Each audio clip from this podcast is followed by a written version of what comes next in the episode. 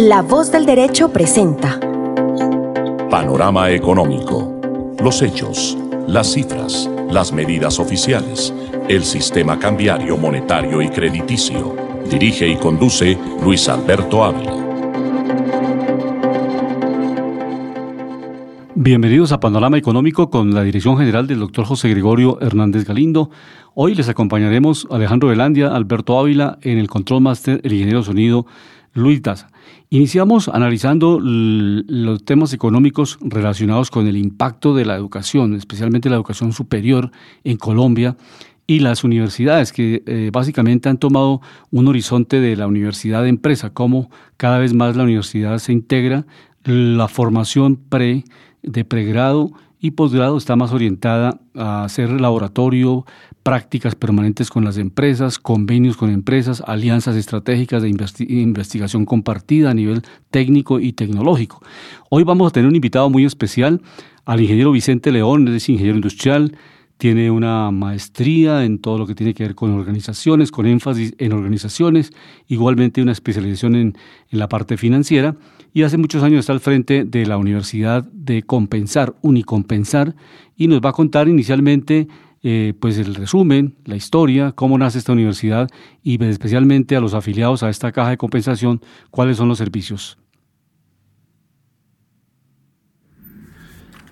Nos encontramos con el ingeniero eh, Vicente Leal Rincón, eh, que está dirigiendo, está en la rectoría de la Universidad Compensar en la ciudad de Bogotá para que hoy eh, analicemos eh, los programas, la historia de esta universidad, cómo nace, eh, el impacto que ha, que ha, tenido en el área académica y pues obviamente el número de estudiantes que ha formado en esta nueva tendencia que es la formación integral, universidad-empresa, para que rápidamente las personas se puedan integrar al mercado laboral y también ser emprendedores. Entonces, iniciemos con el ingeniero Vicente Leal eh, pues además de, ser ingeniero industrial, también tiene una maestría en organizaciones, con énfasis en, organizaciones y una especialización en administración financiera, eh, que pues obviamente es un espectro muy interesante en la dirección de esta universidad. Iniciemos, ingeniero eh, Vicente, con la historia breve de la universidad, cómo nace Unicompensar, con cuántos programas nace y cómo ha venido desarrollando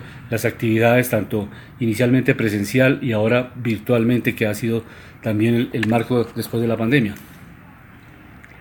Bueno Luis, muchísimas gracias, un buen día, muchísimas gracias por la invitación. Pues básicamente la Fundación Universitaria Compensar, la historia se remonta hace aproximadamente 45 años, nace como una institución técnica eh, y fue, fue creciendo, fue madurando con los años, por allá en el año 2006, 2007 cambia, cambia y empieza a preocuparse un poco por el tema de, de educación tecnológica y educación profesional Fundación Unipanamericana. Y luego, hace alrededor de tres años, cambia su denominación a Fundación Universitaria Compensar, teniendo en cuenta pues, las necesidades propias del sector productivo, de los eh, estudiantes, en la necesidad de tener conocimientos pertinentes al sector. Y es así como hoy, ya 2023, una fundación universitaria que presenta pues, diferentes programas. Tenemos alrededor de 52 programas entre educación eh, técnica, tecnológica, profesional, con programas, cerca de 19 programas virtuales, eh, programas presenciales y también nueve programas técnico-laborales para brindar oferta pues, a los públicos, al público que lo necesita de cara a esa pertinencia empresarial y pertinencia también, claro, con el proyecto de vida de cada uno de los, de los estudiantes, de las personas que, que estamos atendiendo. Perfecto. ¿Y, qué, programas podemos destacar? Por ejemplo, uno ve algunas ingenierías, ve administración de empresas, eh, sede solamente en Bogotá, eh, eh, tenemos la referencia que también tienen algunos programas en el Meta, hay unos programas que son virtuales y otros presenciales. ¿Podemos hacer algún énfasis sobre todo en los principales programas? ¿Cuáles son presenciales, cuáles son virtuales? Sí, señor, claro. Pues tenemos 52 programas divididos en cinco facultades, dos sedes físicas, una en Bogotá y otra en Villavicencio, la sede Meta. Eh, y digamos que siempre preocupados en el desarrollo de programas que hagan sentido a lo que necesita el sector productivo. Es así como podríamos destacar, por ejemplo, en el campo de la ingeniería, ingenierías que, que, que aporten y que sean relevantes, ingeniería multimedia, ingeniería de ciencia de datos, ingeniería telecomunicaciones, ingeniería de software, algunas especializaciones también que, que son diferentes, digamos, disruptivas.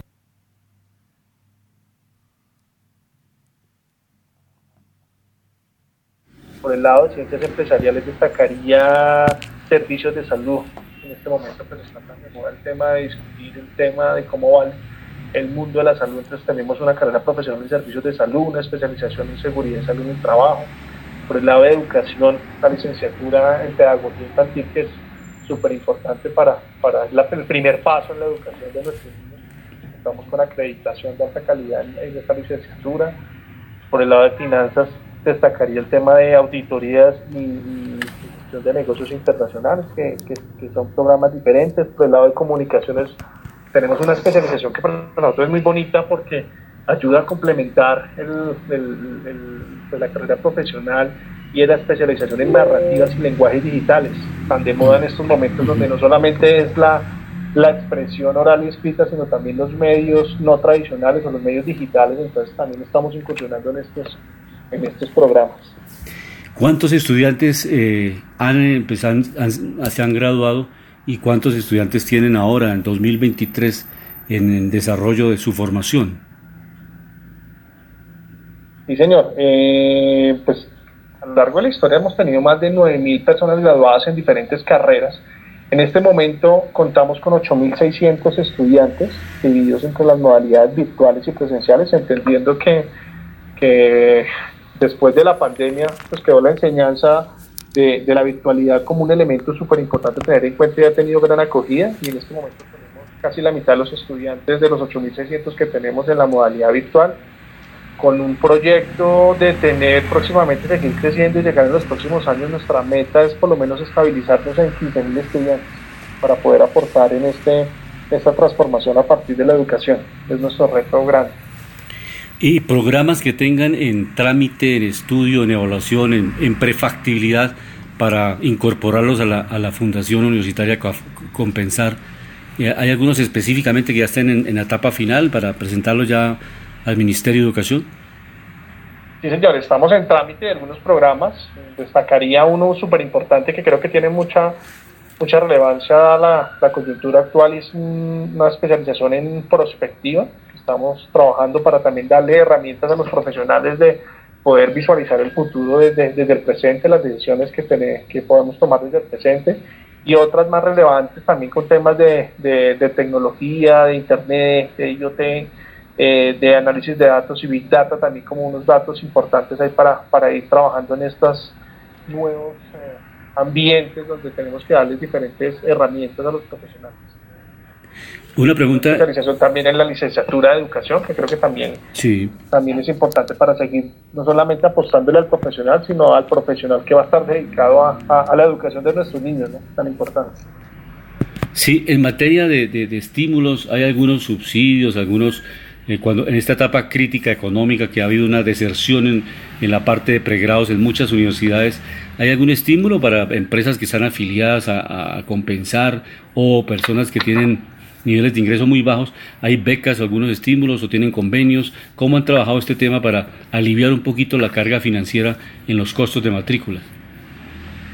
Sí, señor, pues entendiendo también esta, esta realidad a veces tan dura desde la Fundación Universitaria manejamos programas especiales, tanto de descuentos y becas, sobre todo a la, a, la, a la persona y a las familias de menores ingresos. Es así como el afiliado a la caja de compensación, categorías A y B, que son los de menos eh, ingresos, pues les manejamos becas de 40%, del 75% y de, descuentos especiales. En el último año, en el 2022, eh, hicimos más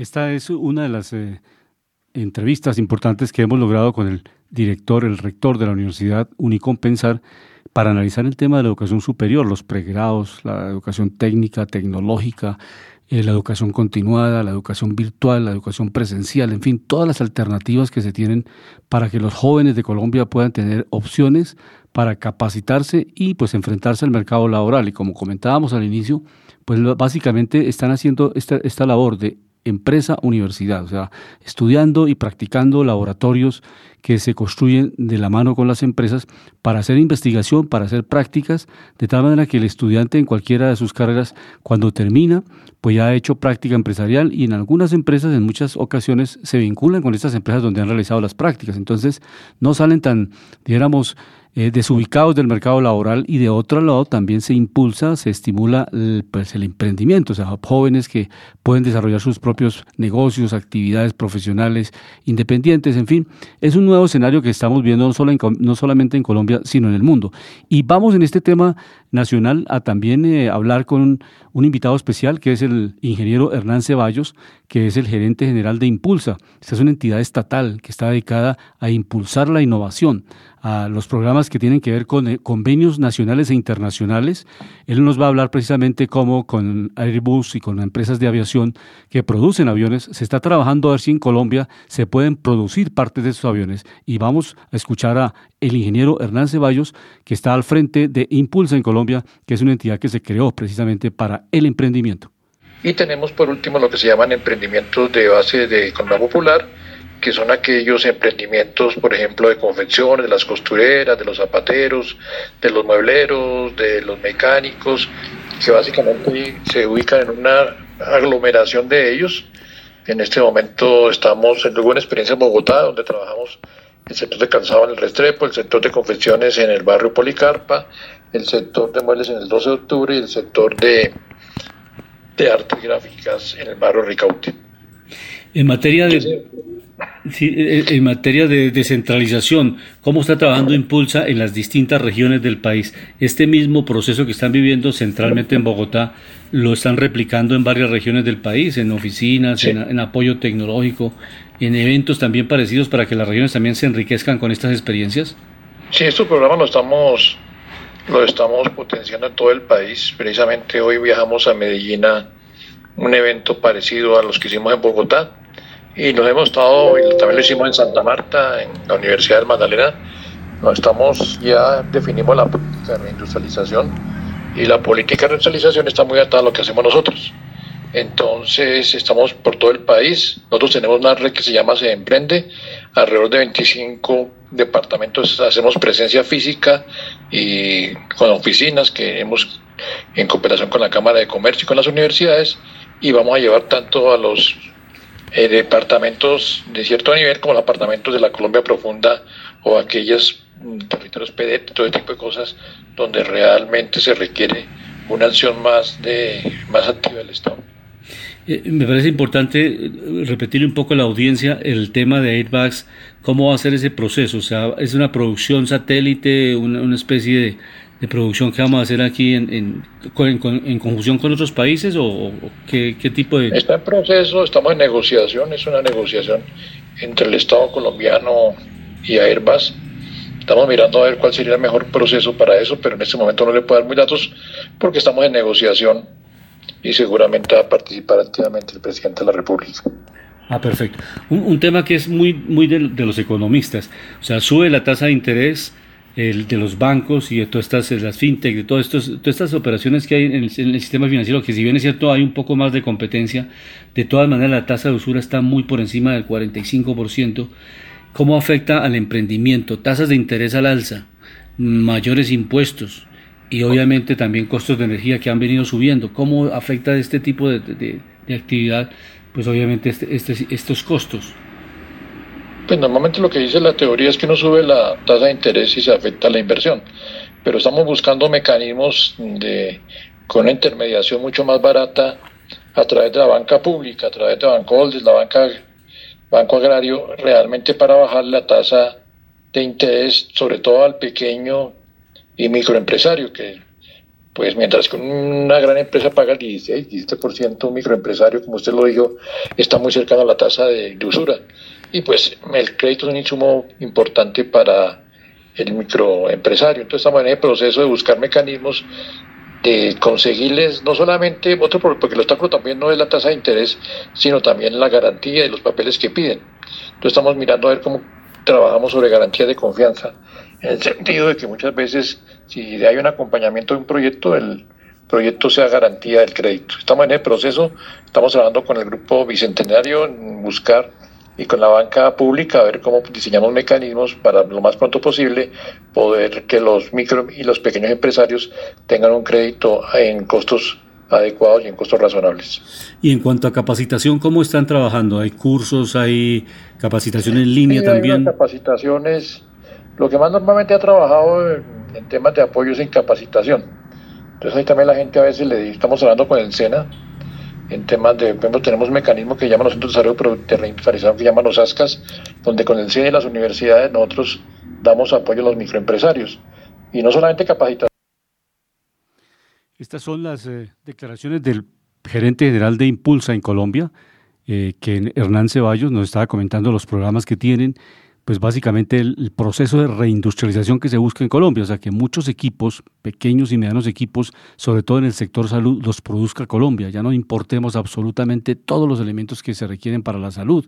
Igualmente en el sector agropecuario ah, y sector agroindustrial, ciertos procesos los va a hacer Colombia. Entonces, este es el proceso que tiene Bancoldes, eh, el Ministerio de Comercio Exterior, Impulsa, para eh, buscar una reindustrialización de Colombia en los próximos 10, 15 años. Eso no es fácil. En 30 años desindustrializamos a Colombia, o sea, nos volvimos importadores netos, por eso es que ahora tenemos un déficit estructural, o sea, importamos más porque mucha gente pensó que era más barato traer de China, traer de muchas partes del mundo eh, productos elaborados, inclusive alimentos, y que Colombia no podía, no, no era importante que fuera un gran productor en el sector agropecuario ni en el sector industrial, sino que absolutamente todo lo importáramos. Pero como no tenemos las divisas, las divisas suficientes, pues tenemos un déficit en cuenta corriente, un déficit fiscal y eso se corrige estructuralmente con un programa de reindustrialización, un programa de impulso real al campo colombiano para que cambiemos esa ecuación, o sea, pasemos del déficit a un superávit en exportaciones en el sector agropecuario y en el sector industrial. Esos son los dos elementos fundamentales. Alejandro, bienvenido a Panorama Económico. Muy buenas tardes a todos los oyentes de nuestro programa Panorama Económico, mis estimados colegas Luis Alberto Ávila, ingeniero de sonido Luis Daza, y doctor José Gregorio Hernández Galindo, director. Estamos mirando y haciendo un análisis de esto que veníamos hablando. Hay algo muy importante, profesor Luis, que es importante ir a lo estructural y que es lo estructural para que la gente lo entienda. Y en las votaciones, pues vote pues, por gente que sea muy técnica y no que nos sigan enredando a los ciudadanos porque pues cuando vamos, se supone que estos países se independizaron de las colonias era porque querían desarrollo, igualdad social y generación de valor. Miramos que países que eran excolonias como los Estados Unidos, hoy en día pues es el primer país del mundo, ¿no?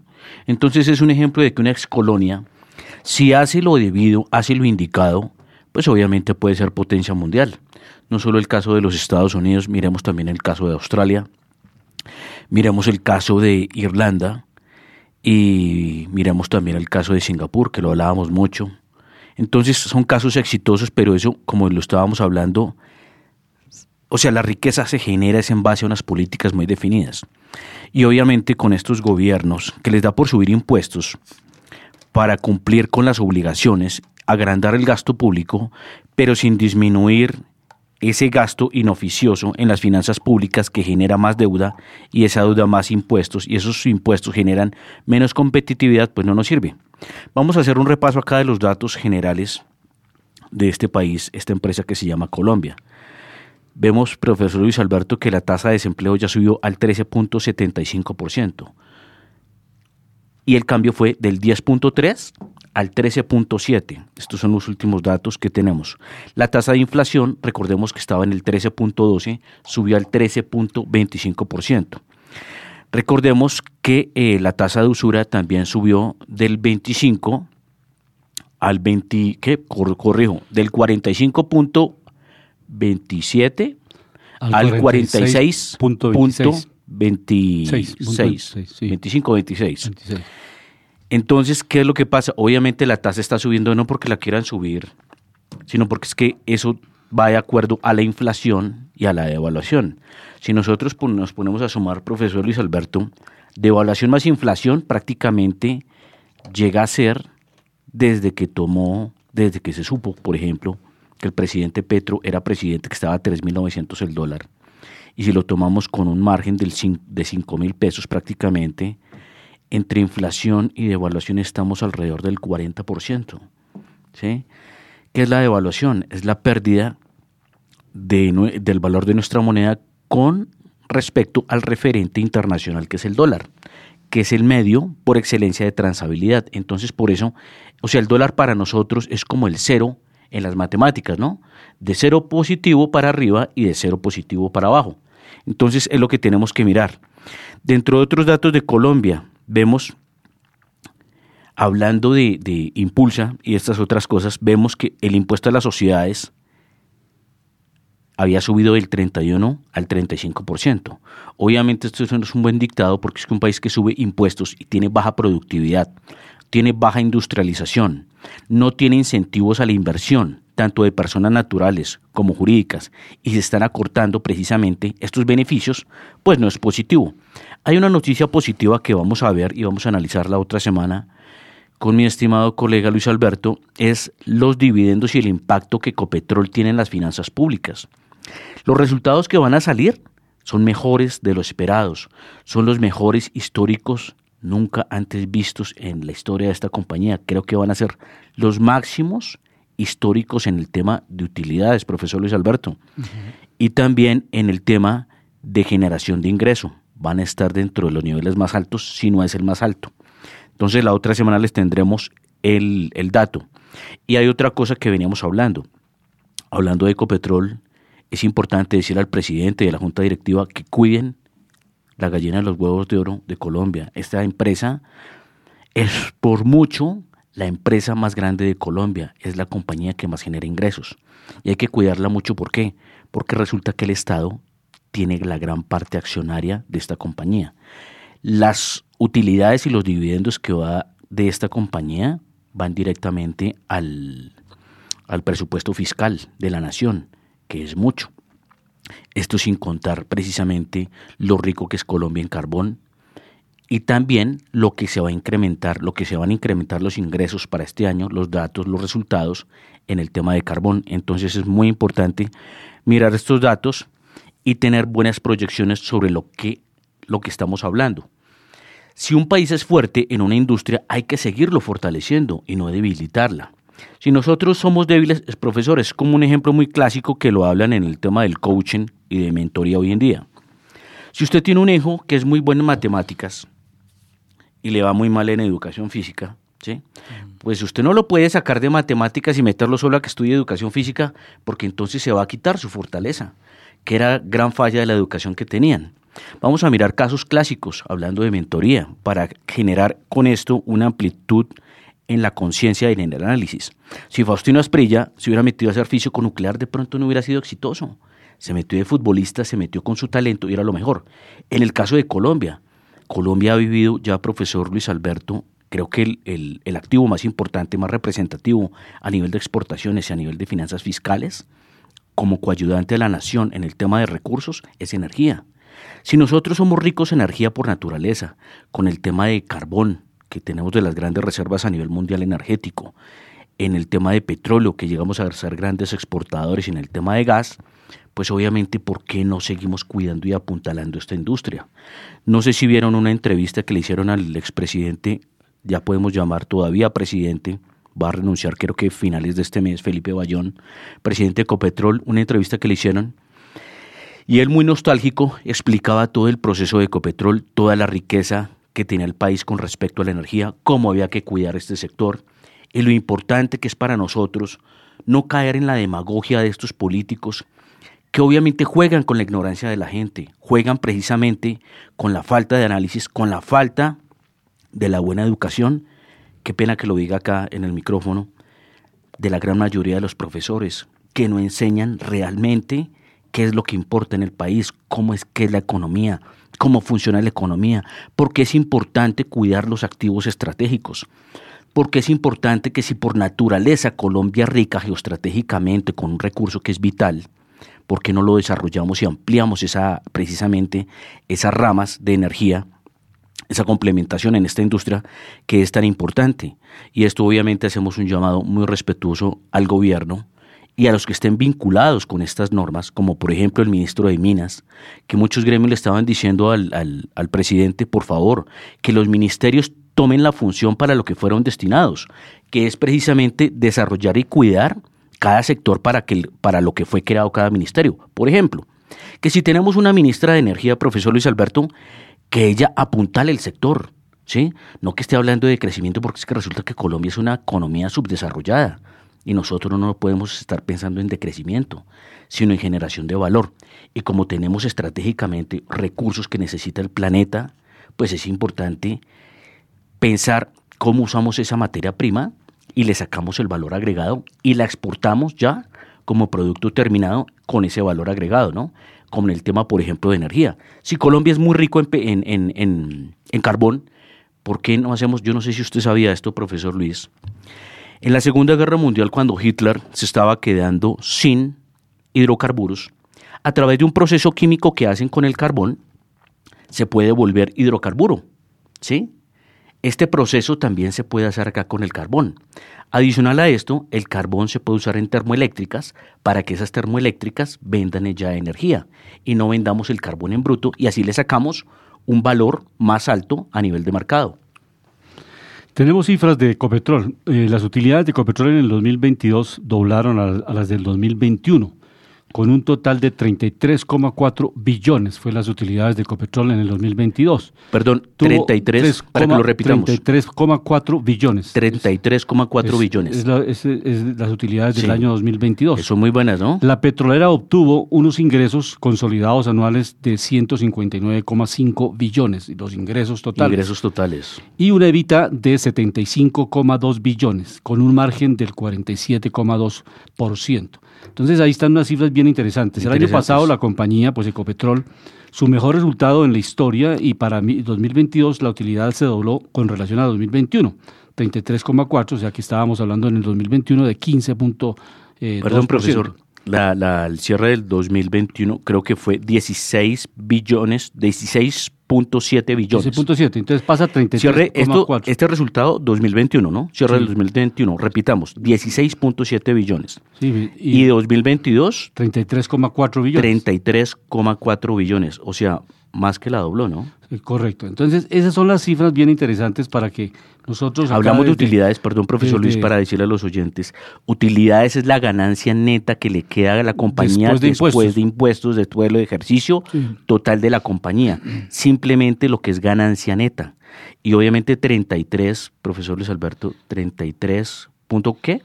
33,4 billones. 33.4 billones es casi el 10% es cerca del 9% del presupuesto nacional, más o menos. Está como entre el 8 y 9%. El presupuesto nacional está en el 414 billones. Por eso, entonces esto sería no más, no más, no más las utilidades de Ecopetrol. el 8%. Del 8 al 9%. En ese rango, más o menos. Imagínese este ingrediente tan importante, ¿no? Solo utilidades de Ecopetrol. Esto sin contar lo que genera el sector por impuestos lo que genera el sector por regalías, ¿sí? Sí. Y sin contar el ingrediente del carbón, por ejemplo. Es correcto. esas cifras las damos pues que son muy concretas, ¿no? No son, son hechos económicos, ya sobre eso no se puede cambiar absolutamente nada porque es el proceso productivo que ha generado ese evita de 75,2 billones que es básicamente ingresos operacionales. Eso es básicamente lo que la caja le produce a, una empresa. Ese es básicamente la vida. el ingreso. El ingreso es de 152 billones. 152 billones. Ese ingreso tan grande. Mire, yo me atrevo a decir, sin mirar el resultado de todas las empresas al 2021, la segunda empresa no alcanza ni a la mitad.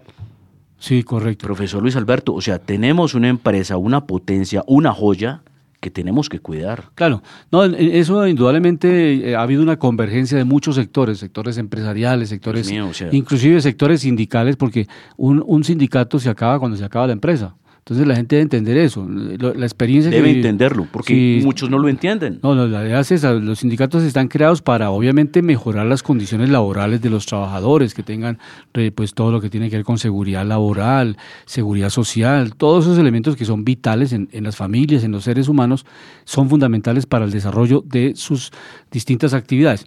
Pero naturalmente, si la empresa se liquida, cualquier empresa se liquida, se pierde el trabajo, se pierde la producción, y pues obviamente eh, también se pierde todo lo que tiene que ver con impuestos, porque si una empresa se, se acaba, por ejemplo, ahora vamos a, escuchar en algunos minutos, profesor, vamos a escuchar el, presidente, a Francisco Lalinde, que es el presidente de Viva Air, porque vamos a, es, a escucharlo y sobre eso hacemos, hacemos un análisis, porque de esto habrá muchos análisis jurídicos, económicos, en fin, pero básicamente lo que estamos viendo es cómo la macroeconomía, o sea, lo que está pasando en el mundo va a afectar a muchas empresas, o sea, lo que estamos diciendo no es, no es, no es, carreta, en el sentido que si se disparan los costos en todo, tanto en los costos de, de la gasolina, porque una empresa como Viva tenía que comprar la gasolina en dólares.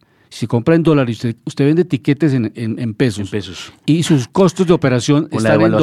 Entonces, obviamente es una empresa que en un momento determinado. Prácticamente, sí, a trabajar con sobrecostos de más del 25%. ¿no? Es correcto. Entonces, Eso simplemente por el tema de la energía. Esas son las características. Pero de otro lado también se incurre en unos temas de, de, de, libre competencia que son graves. O sea, estas dos empresas, tanto Avianca como Viva Air, pues se fusionaron sin ninguna autorización. Eso no se puede hacer porque usted está dijéramos, utilizando, imponiendo o copando su posición dominante, o sea, se van, eh, se van a adueñar del 65% del mercado. ¿Quién sufre finalmente eh, con un monopolio o un oligopolio? Si el oligopolio no es eficiente, no mejora calidad, porque eh, dijéramos, el, el, modelo de negocio fue bajo costo. Avianca se baja de su nivel y también se baja a una empresa bajo costo. Quienes hemos volado, quienes han volado, sabemos que se ha deteriorado supremamente la calidad de Avianca eh, de manera ostensible. Entonces, el que sufre es el consumidor. Sillas que prácticamente se convirtieron como sillas de buceta. No es una calidad de servicio.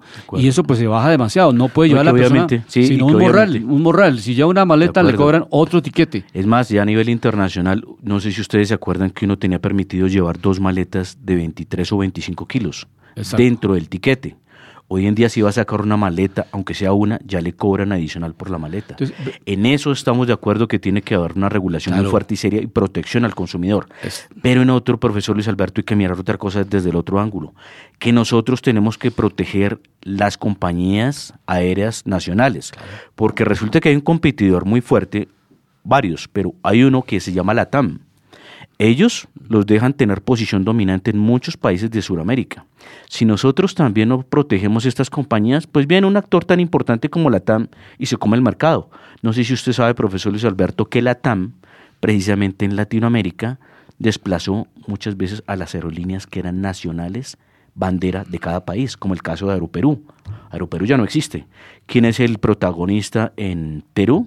La Si va a mirar otros países, en, por ejemplo en Brasil, que es un país ya muy grande, ¿sí? es un país potencia en Sudamérica, el gran protagonista es la TAM.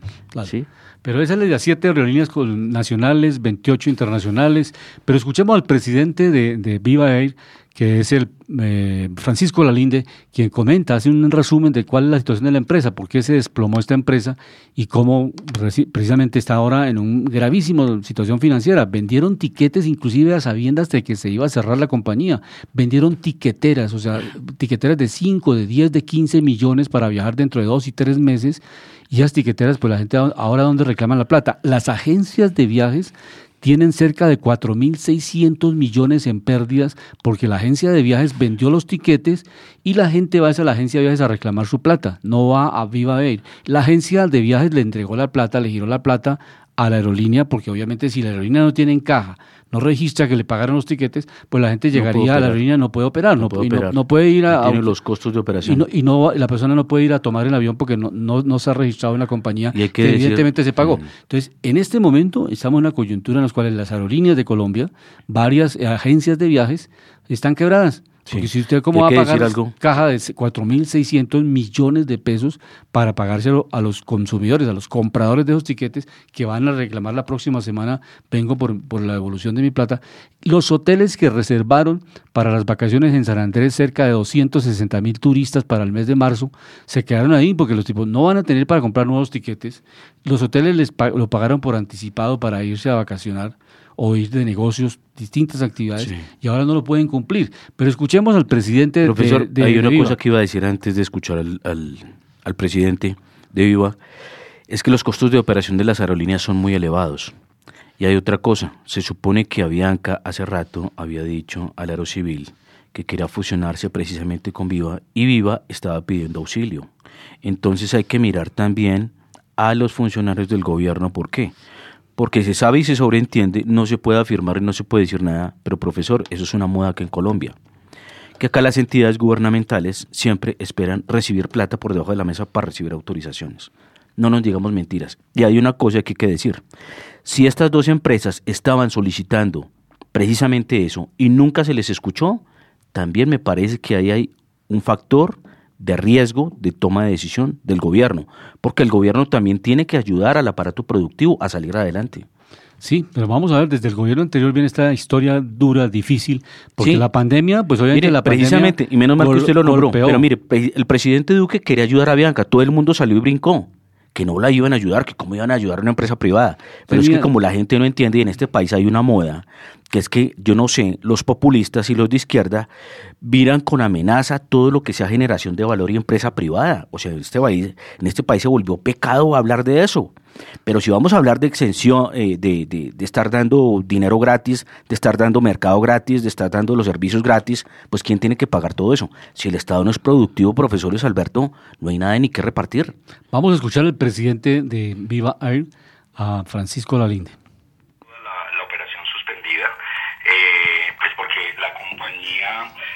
Básicamente lo que está haciendo en este momento es guardar toda la capacidad financiera que tiene para poder responder eh, a los compromisos que tenemos con los colaboradores eh, y es una situación bastante compleja que, estamos enfrentando ya, ya en este momento. Los jueves de la semana anterior veníamos buscando hablar con la aeronáutica civil eh, y teníamos que tomar una decisión en un capítulo claro de si podíamos o no podíamos continuar con la operación. Teníamos ya un monto de caja que ya se está acercando a, a unos montos mínimos y teníamos que tener claridad si la aeronáutica civil se estaba acercando a una decisión o no para poner en riesgo esos flujos de caja que nos quedaban, que teníamos que, que tomar una decisión, o los pagamos o los dedicábamos a la operación o los dedicábamos para proteger a los clientes. Buscamos a la aeronáutica civil durante todo el fin de semana sin obtener respuesta y hablamos con personas del alto gobierno y el mismo lunes en la mañana recibí una llamada de, de una persona del gobierno donde me decían que esperara para el lunes en la tarde que la aeronáutica civil iba a dar un comunicado que me iba a permitir tener negociaciones claras con los lesores, que iba a dar una pista clara para poder tomar las decisiones que teníamos que tomar comunicado que el día de hoy no ha salido y en contraposición lo que salió fue la resolución del lunes en, en la mañana que nos notificaron al, al, mediodía donde aceptan los terceros interesados que lo que hacen el proceso es que lo alarga por dos meses más. Entonces, cuando ocurre ese proceso, no había decisiones dentro del proceso o si la aeronáutica civil nos daba un marco de referencia para la toma de la decisión que nos permitiera tomar acciones con la caja que teníamos en el plazo que la Aerocivil nos dijera que iba a tomar de transporte. Eh, pero te lo digo, Néstor, o sea, y quiero ser claro. Este es el planteamiento del presidente de, Viva, Francisco Lalinde, frente a esta situación. O sea, el arriendo de aviones cerca de 16 y, y, fue bajando. O sea, ya en la última etapa estaba en 10 aviones. Eso también es otro costo muy importante. ellos llegaron a tener 23, eh, 23 aviones. Y tenían un pedido, el potencial de ellos era más de 40 aviones. Sí. el potencial eh, era grandísimo. 40 aviones para un mercado como el de Colombia es muy grande. Sí, correcto. Pero entonces la modalidad es arriendo. La modalidad es el leasing, es arriendo. Es arriendo, por Obviamente eso no perdona lo que veníamos hablando. Si el dólar se dispara, presidente Gustavo Petro y su administración pública, por favor, si el dólar se dispara, pues eso desajusta muchas cosas de las finanzas las importaciones, los costos. Porque es que los aparatos vienen de afuera. El leasing toca pagarlo es en dólares. Los repuestos de los aviones en dólares. El combustible, que es Jet también. Entonces, ¿cómo se hace para que la operación también dé? Y lo que estaba diciendo el profesor Luis Alberto, que es cierto, y pobrecitas hay que entenderlas también a las empresas, profesor Luis Alberto, que les toca minimizar tanto gastos y costos que el servicio al usuario se daña mucho. Antes, no sé si profesor Luis Alberto se acuerda, antes volar en una aerolínea era un tema de disfrute, de satisfacción, de lujo, porque en, en muchas eh, aerolíneas el catering era de nivel estándar, era como de un hotel, ofrecían vino, ofrecían whisky, de las mejores comidas, eh, menú variado hasta en clase económica. Entonces este tipo de cosas, hablando de protección al cliente y hablando de políticas económicas y de protección al cliente, hay que volver a generar esto. Pero uno de los incentivos, ¿cuál puede ser, profesor Luis Alberto? Para que también demos soluciones. Que en el tema de impuestos de las aerolíneas se baje, por ejemplo, porque las aerolíneas resulta que en la pandemia les tocó bailar con la situación más fea. ¿Por qué? Pues parado el tráfico total y estos aviones pues tocaba seguir pagando, ¿no? El arriendo de un avión de estos obviamente cuesta mucho dinero, recordémoslo los oyentes. Un avión cuesta 40 millones de dólares, 70 millones de dólares, 150, 200, 300, 400 millones de dólares. Entonces imagínense el arriendo de esto cuánto puede ser. La hora de vuelo de un avión también, con las tripulaciones, con el combustible que quema. Un avión en cada trayecto quema mucho dinero en combustible. Prácticamente pueden ser 10, 20, depende del trayecto, 30, 40 mil, 50 mil dólares o hasta más, ¿no? Depende de la capacidad y los trayectos que haga en el día la aeronave. Entonces, hay que ser conscientes y que estas industrias son muy sensibles precisamente a esa volatilidad del dólar. Sí, no, eso, eso lo manifestaba Francisco Lalinde, el presidente, 100 millones de dólares que han cancelado en los últimos tiempos en combustible. Entonces eso descuadró completamente el esquema financiero. Igualmente la rindo los aviones, como hemos manifestado acá. Es, es la estructura básica de cómo eh, el mundo en esta en esa pandemia en esta pandemia que vivimos pues descuadró todas las finanzas del, globo eso, y profesor Luis Alberto no fue una situación fácil tener parados los aviones en, tierra y pagando los costos de operación.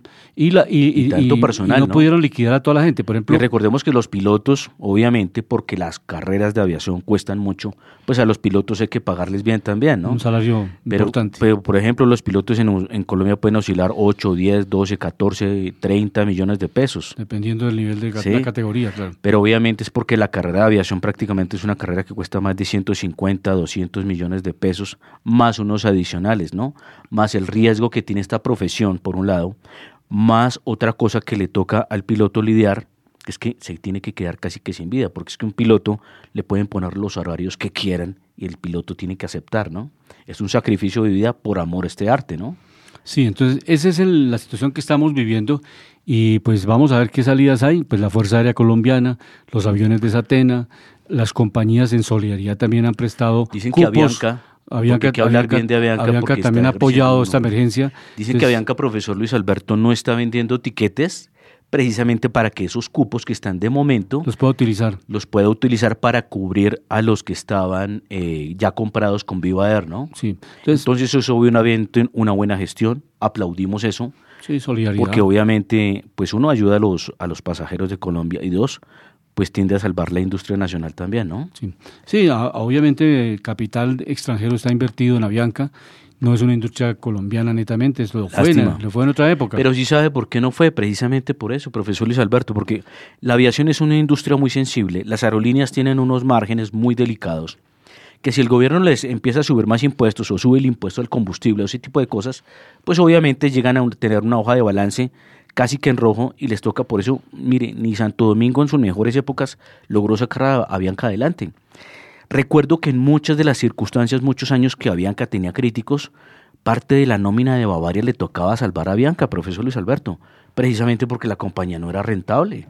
Sí, esto lo hemos tenido estructuralmente, pero vámonos a, un rápido esquema internacional que está pasando, especialmente eh, este tema de la guerra Rusia-Ucrania, que es uno de los factores globales, o sea, el deseo del mundo, yo creo que independientemente de los factores, las causas, los procedimientos, que si es de izquierda o de derecha, eso, eso, eso el mundo debiéramos tenerlo como una referencia, más no como el deseo y, diéramos, la visión global geopolítica hacia dónde queremos llevar el planeta. Sí, al final todas las ideologías hay que decirlo. todas son necesarias siempre y cuando, profesor Luis Alberto, funcionen en la matemática, ¿no? Pero los analistas de, varias partes de distintas tendencias han manifestado que Rusia se está quedando sin recursos y que tiene un gravísimo riesgo que en el año ¿Hablamos de recursos monetarios? Recursos monetarios porque, porque hablamos de recursos, porque si hablamos de recursos los naturales no, los tienen. y energéticos, eso es... Pero le pasa lo de Venezuela en un momento determinado, o sea, no le están comprando, o sea, el bloqueo económico de Occidente, eh, la compra de gas por Alemania, Unión Europea, Estados Unidos, es un bloqueo muy fuerte. Y que eso no está bien tampoco, ¿no? No, no, ya le digo, independientemente profesor Luis Alberto, porque comenzó la Segunda Guerra Mundial con Japón, ¿no? Claro, claro. Estados Unidos le puso un embargo a Japón precisamente con el tema de energéticos y con otro tema financiero, y ahí precisamente fue cuando los japoneses tomaron retaliación. Porque hay que mirar la historia del por qué sucede cada cosa, sí. ¿no? Sí, no, pero, pero ya digo, independientemente de esos factores que son muy importantes, en este momento el caso Rusia es grave porque Gravísimo. Si, si, si se queda ahí líquida y y es grave para el mundo también, ¿no? Entonces, eh, Porque, profesor Luis Alberto, recordemos una cosa. El, el planeta cada vez, con la era tecnológica que tenemos, cada vez va a necesitar más energía. Todos los aparatos, los dispositivos que tenemos, pues consumen energía, ¿sí? sí. Si vamos a usar carros eléctricos, pues también van a consumir energía. Que se transforme a través de distintos tipos es otra cosa. Pero nosotros la tendencia, y hay países, profesor Luis Alberto, como China, India, que vienen en tanto desarrollo, que esos países van a generar mucha demanda de energía. Entonces, precisamente lo importante es tratar de cuidar esto y llamar también a la conciencia de que si estamos hablando de verdad de cuidado del planeta, pues no estar generando centrales termonucleares, perdón, gener- generadoras de electricidad a través de centrales nucleares, porque ya sabemos que lo que puede suceder con un accidente en una planta de estas, ¿no? Pero profesor Luis Alberto, ya que cita Rusia, les vamos a comentar a los oyentes. El impuesto a la renta en Rusia es del 13%. Ujú. El impuesto a las sociedades, profesor Luis Alberto, es del Pero 20%. Les va a tocar subir impuestos. Esto están diciendo los economistas rusos, que para solucionar su problema de caja y de finanzas, les va a tocar subir impuestos. Sí, pero eso es lo que hace el político perezoso, profesor Luis Alberto. Vamos ¿Por a qué? ver. Vamos a ver. Porque lo que hace el a político evoluciona. eficiente, ¿qué, qué es? Tratar de buscar el ingreso a través de generar más valor y más atracción de inversión para, se- para que se genere más dinámica precisamente Sí, sí, en la economía, de más de intercambio. Por ejemplo, vamos a mirar otro dato, eh, la confianza. Esto sí está muy mal. La confianza viene aumentando en negativo. Venía del menos 2.7 al menos 3.3. La confianza empresarial en Rusia está en rojo, ¿no? Sí. Y sigue aumentando. Miramos también el tema de la el tema de la tasa de inflación. La inflación, curiosamente, profesor Luis Alberto, venía del 11 11.9% en Rusia y pasó al 11.8%. La inflación está bajando. Y obviamente, pues no es una inflación tan escandalosa. En Colombia tenemos una inflación más elevada. Recordemos que está en el 13.25.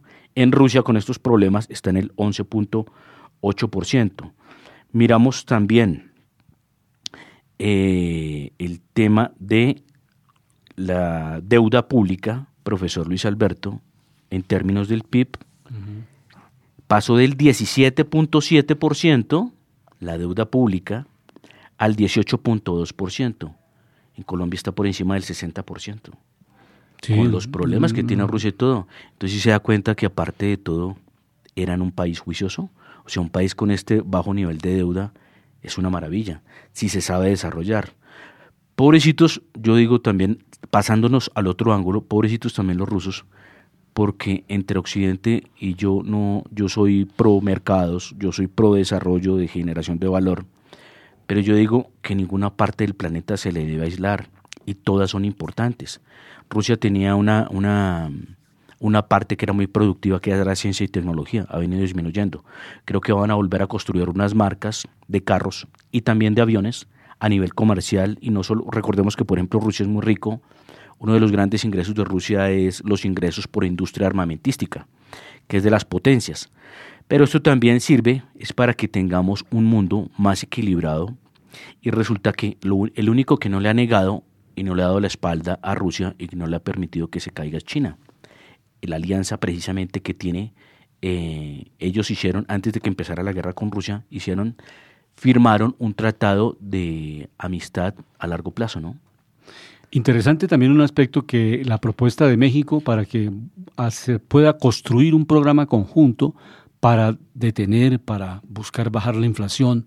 Me parece bien porque los países deben ser, debemos ser solidarios, así como en este momento Avianca es solidario con Viva, también a nivel del América Latina, los países como Bolivia, como Perú, como Argentina, como Brasil, el mismo México, están buscando hacer un programa conjunto para bajar aranceles y pues obviamente a través de esta medida poder dinamizar el comercio, bajar costos especialmente. Buenísimo. Entonces, eso, Profesor eso me, parece que es un, es un mecanismo interesante porque de eso se trata. Los costos de producción son los que están determinando el incremento de los precios. Tenemos un problema de oferta. Entonces, en eso, esa integración de estos países va, ojalá de resultado. Chile también se va a vincular. En fin, la idea es que logremos bajar prontamente la inflación a los niveles, pues obviamente, los promedios que tiene cada país y esto permitirá nuevamente un crecimiento económico, un reflorecimiento de las empresas, porque ya digo, muchas empresas se pueden quebrar en esta coyuntura a nivel global, aerolíneas, empresas internacionales que tenían mucha tradición, pero por estos costos que se han venido disparando, pues van a, a quebrarse y entonces eso no es bueno, repito, cuando una empresa se acaba, sea los factores A, B o C, impuestos, costos de combustibles, todos los factores que hemos mencionado acá en Panorama Económico, pues la empresa pierde los trabajadores, pierde el Estado porque deja de, recibir impuestos y pierden los consumidores porque ya no hay más oferta. O sea, cuando una empresa cierra, los productos que elaboraba ya no se ofrecen en el mercado. Y si hay escasez de esos, de esos productos que se ofrecen en el mercado, pues naturalmente suben los precios. Esa es la ley de oferta y demanda natural. Entonces, esa es la parte clave que desde acá, Panorama, pues nosotros queremos construir y Colombia debe también buscar un sendero de cómo bajar estos costos de producción para poder ir bajando la inflación. Sí, y es algo importante que eh, las matemáticas tienen que cuadrar, ¿no? Recordemos que los países que están de moda, mi estimado Luis Alberto, son países como Singapur y Irlanda. Y recordemos que países como Singapur y Irlanda tienen en el impuesto a las sociedades de los más bajos del mundo. Están fluctuando del 12 al 15%, ¿no? El impuesto a sociedades. Recordemos que en países como Colombia está en el 35%. Entonces, profesor Luis Alberto, en las matemáticas básicas, ¿Cómo queremos ser competitivos? ¿Cómo queremos ser competitivos en un país como Colombia cuando hacemos una reforma tributaria y no hacemos revisión del gasto inoficioso? Y cuando la clase política y el sector público de los tres poderes es el gran beneficiado con esas megaprebendas y esos sueldos, que si se van a contar entre pensiones y sueldos, esos son billones de pesos. Y no son uno o dos billones. Si nos ponemos a contar en el registro, eso es muchísimo dinero. Entonces, por eso es que Colombia es uno de los países más desiguales en la repartición del dinero a través del impuesto. Es porque hay una desproporción. No sé si el profesor Luis Alberto sabe que los servidores públicos, tanto en Europa y en Estados Unidos, creo que las pensiones allá en promedio son dos mil y tres mil dólares, las que vienen del Estado. ¿Sí? O sea, yo no hay, eh, o sea, por ejemplo, vamos a por un ejemplo. No hay megapensiones. En Estados Unidos 3 mil dólares, más o menos, si hacemos paridad poder adquisitivo, un comparativo, en 3 mil dólares en Estados Unidos es como si en Colombia tuviéramos 3 millones de pesos. Para, que lo, para lo que nos alcanza 3 mil dólares en Estados Unidos, nos alcanzaría en Colombia 3 millones de pesos. Es más o menos eso, que es de 4 a 5 más o menos la paridad. ¿sí? Pero entonces, por ejemplo, si aquí hay pensiones de 25 y 30 millones de pesos de servidores públicos, cuando aquí el salario mínimo es 1.160.000 pesos, pues eso es una desproporción y eso no tiene presentación. Mire, estemos dentro de los cargos o no estemos dentro de los cargos, uno tiene que ser sincero. Y esas matemáticas no cuadran. O sea, tenemos es una monarquía pública y les hacemos un llamado muy respetuoso a esos servidores para que también tengan conciencia. Y así como me decía un amigo un día, me decía, es que ellos no se van a dejar el sueldo es que mire en, en, esas cosas que estamos, que ellos mismos son los que se ponen esas prebendas y debe ser la gente. Es como cuando estamos dirigiendo precisamente un edificio, la Junta de Acción Comunal, la administración, que el administrador dice, bueno, yo me voy a poner 50 millones de pesos como cargo de administrador y le dicen todos qué pena, pero el presupuesto no alcanza para eso. El presupuesto alcanza para un sueldo que se pueda pagar con respecto a lo que todos podamos pagar y de acuerdo a la realidad socioeconómica del estrato de este edificio. Eso debería ser así. Eso, por eso es que yo siempre voy a la matemática. ¿Por qué? Pues que con la matemática, ¿quién pelea? Y hay otra cosa, que es que siempre tenemos que buscar modelos de superávit. Y recordemos que el modelo de superávit, ¿qué es? Que el ingreso siempre por ley, por, esta, por, por algo ya establecido, tiene que superar al ingreso. Y no se debe permitir precisamente sus déficits, que es lo que le pasa a los gobiernos. Cuando se dan permiso de vivir en déficit es cuando se nos desordenan las finanzas públicas, se incrementa el gasto, se incrementa la deuda y después nos vemos en un cuello de botella que decimos cómo solucionamos esto con reforma tributaria empobreciendo a la gente, porque es que una reforma tributaria que le suba la energía, a los alimentos, a la producción, al consumo, pues a quién está afectando, profesor Luis, al general de la población, porque le da menos recursos que son recursos de los ciudadanos, que el Estado le dice, venga, yo le voy a sacar más recursos porque no tengo cómo financiarme por la mala administración que he tenido durante varios años. Pero la fórmula clave de la solución, ¿cuál es, profesor Luis Alberto? Lo que hizo Grecia y lo que lo obligó a Alemania a Grecia. Le dijo, ustedes me ordenan ese desorden fiscal que tienen y esas megapreventas que tienen o no lo salvamos económicamente.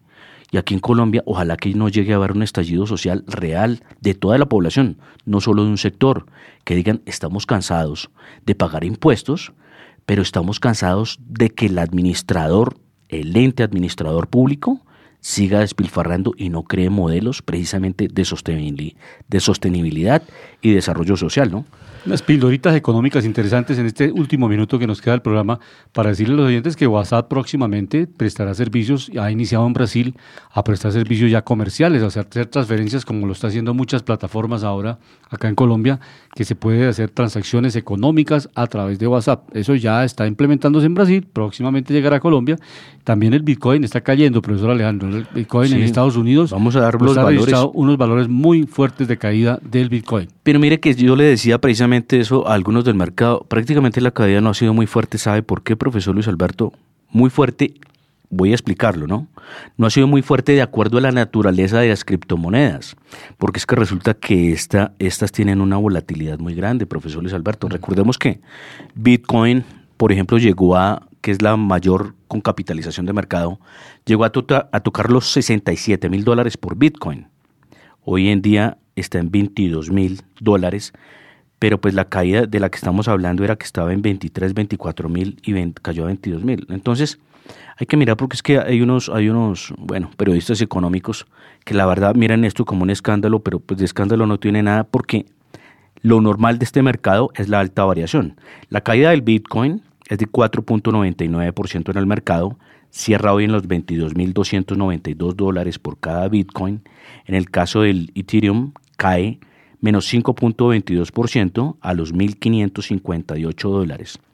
Y hay que recordar que hay unas que vienen detrás, pero en este tema, recordemos, profesor Luis Alberto, es altísima volatilidad, ¿no?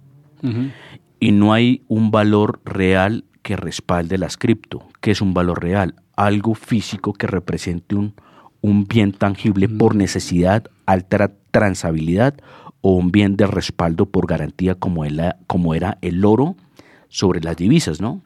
Entonces, esto es meramente, digámosle porque es así, es meramente especulativo y se ciñe mucho a la ley de mercado por oferta y demanda. Pero profesor Luis Alberto, cerramos con las bolsas internacionales. Bolsa de, en, en, en, el New York Stock Exchange, mirando el principal índice industrial que hoy cierra positivo en el 1.14% en los 33.396 puntos. El Standard Poor's cierra positivo 1.61 en los 4.048 puntos y el Nasdaq, que agrupa a las tecnológicas, este cierra en los 12.306 puntos, subiendo el 2.02%.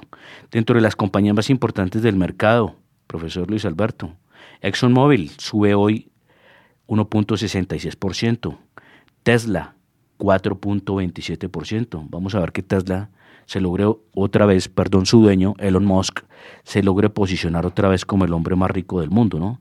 Recordemos que lo había desbancado el francés Bernard Arnault y eh, con una fortuna de más de 200 mil millones de dólares. Recordemos que Elon Musk llegó a tener una fortuna el año pasado por encima de los 330 mil millones de dólares. Esto por capitalización bursátil en sus acciones de las empresas como SpaceX, Tesla, Starlink, Neuralink y otras, ¿no? Alphabet lo vemos hoy también subiendo el 1.29% y Apple, que es de las mejores del mercado, profesor Luis Alberto, compañías con más eficiencia financiera en el mundo, con mejores utilidades, así como Ecopetrol, qué maravilla de empresas, hoy está subiendo el 2, el el 3.36% a 150 dólares.